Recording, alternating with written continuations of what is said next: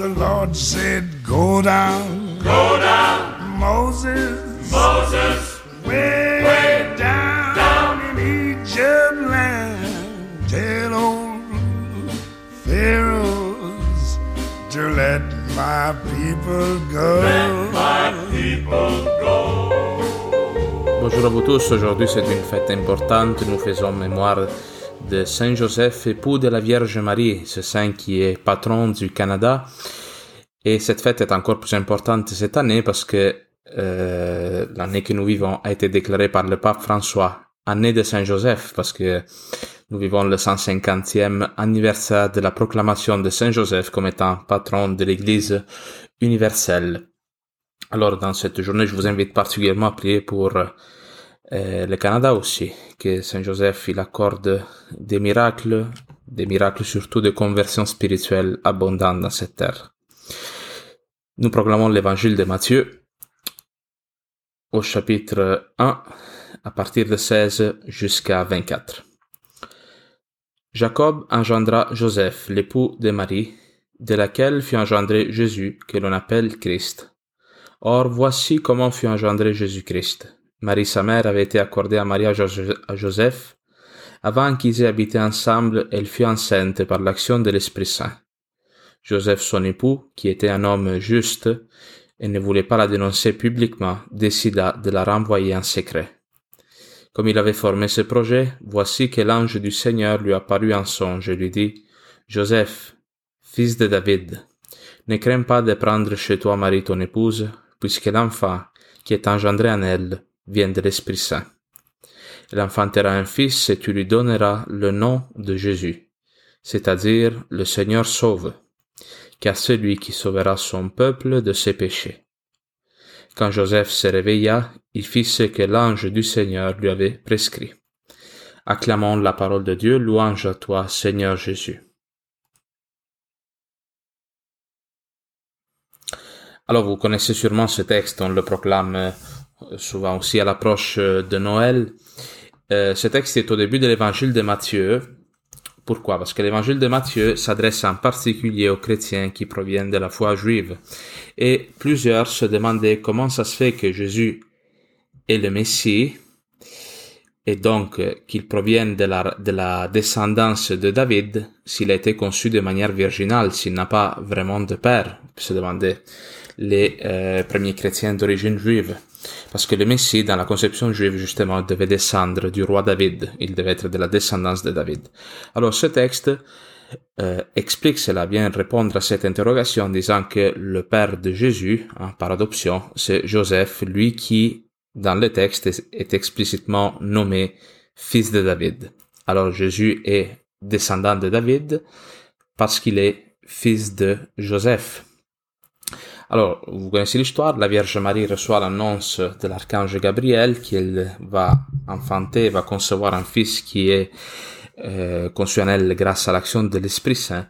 Et Joseph, lui, se trouve face à cette situation. On dit dans ce texte, on insiste sur le fait que Joseph est un homme juste.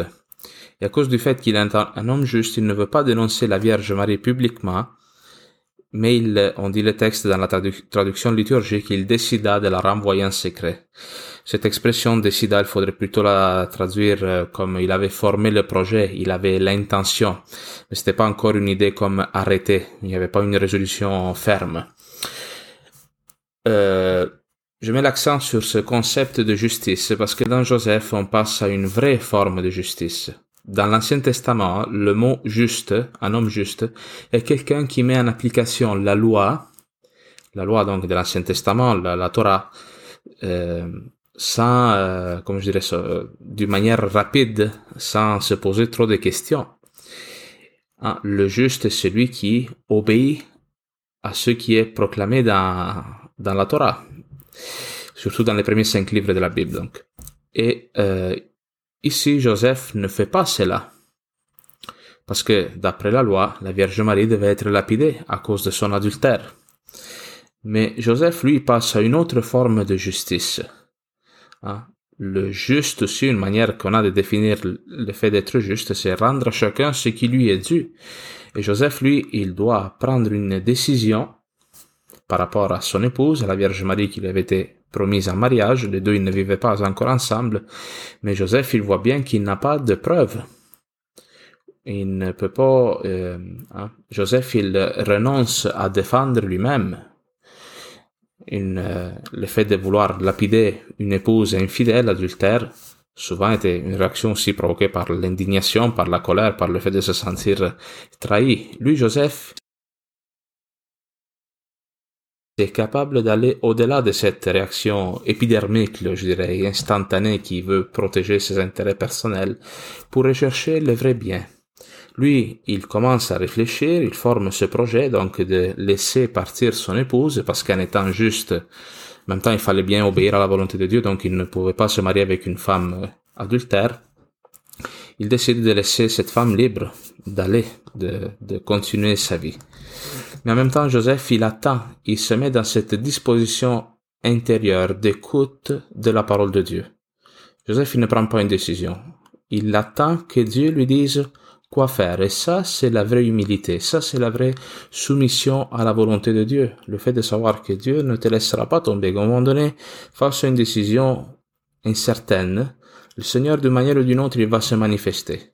Hein? Joseph est un modèle pour nous tous, aussi pour nos familles. Tant de fois, non, on est tiraillé par rapport à tant de décisions à prendre avec les enfants, par rapport à l'éducation, aussi par rapport, non, à des projets de carrière, euh, à des projets pour changer de maison, etc.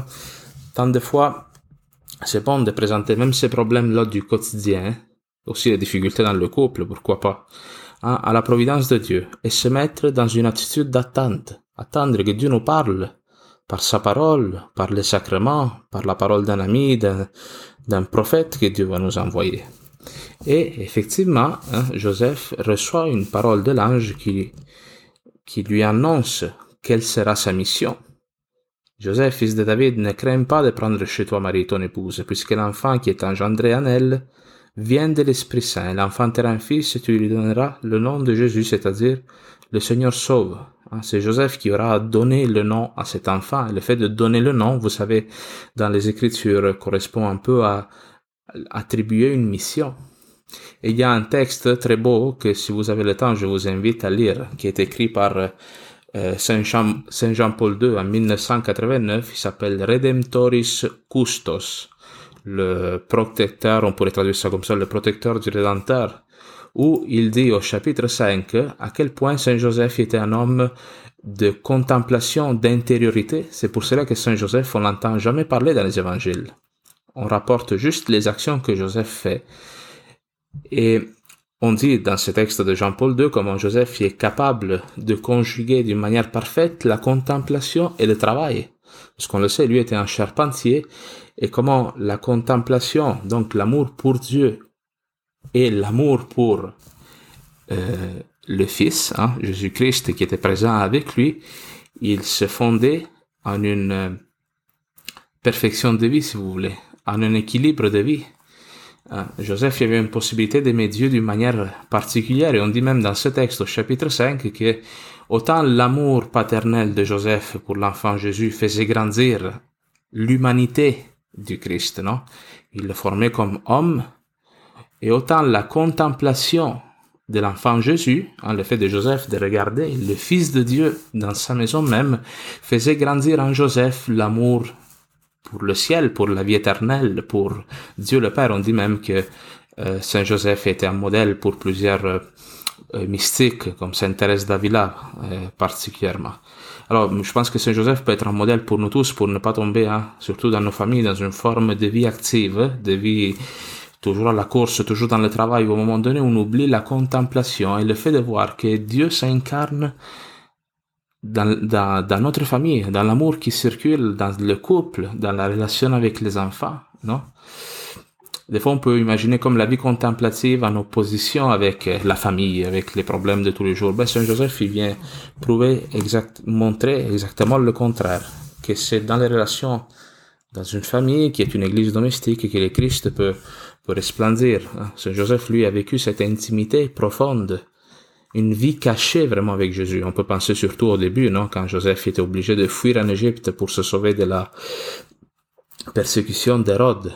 Nous tous, nous avons besoin de trouver hein, des moments euh, de nous cacher dans l'amour du Christ personnellement, mais aussi comme famille. Hein, implorer le Seigneur ensemble. Le dimanche matin, par exemple, non, euh, bon, à la messe, mais aussi dans des moments de, prière à la maison, d'invoquer la bénédiction de Dieu et que Dieu hein, se fasse présent dans nos familles comme il l'a été dans la Sainte Famille de Nazareth. Alors, je vous invite vraiment à lire ce texte de, Jean-Paul II, je répète, qui s'appelle Redemptoris Custos. Il y a aussi un autre texte euh, qui a été publié plus court, qui a été publié cette année par le euh, pape François pour euh, l'année de Saint-Joseph. Vous pouvez le retrouver sur le site du Vatican. Le, document du pape François s'appelle Patris Corde. C'est un document plus bref. Bien, alors je vous souhaite une très bonne journée.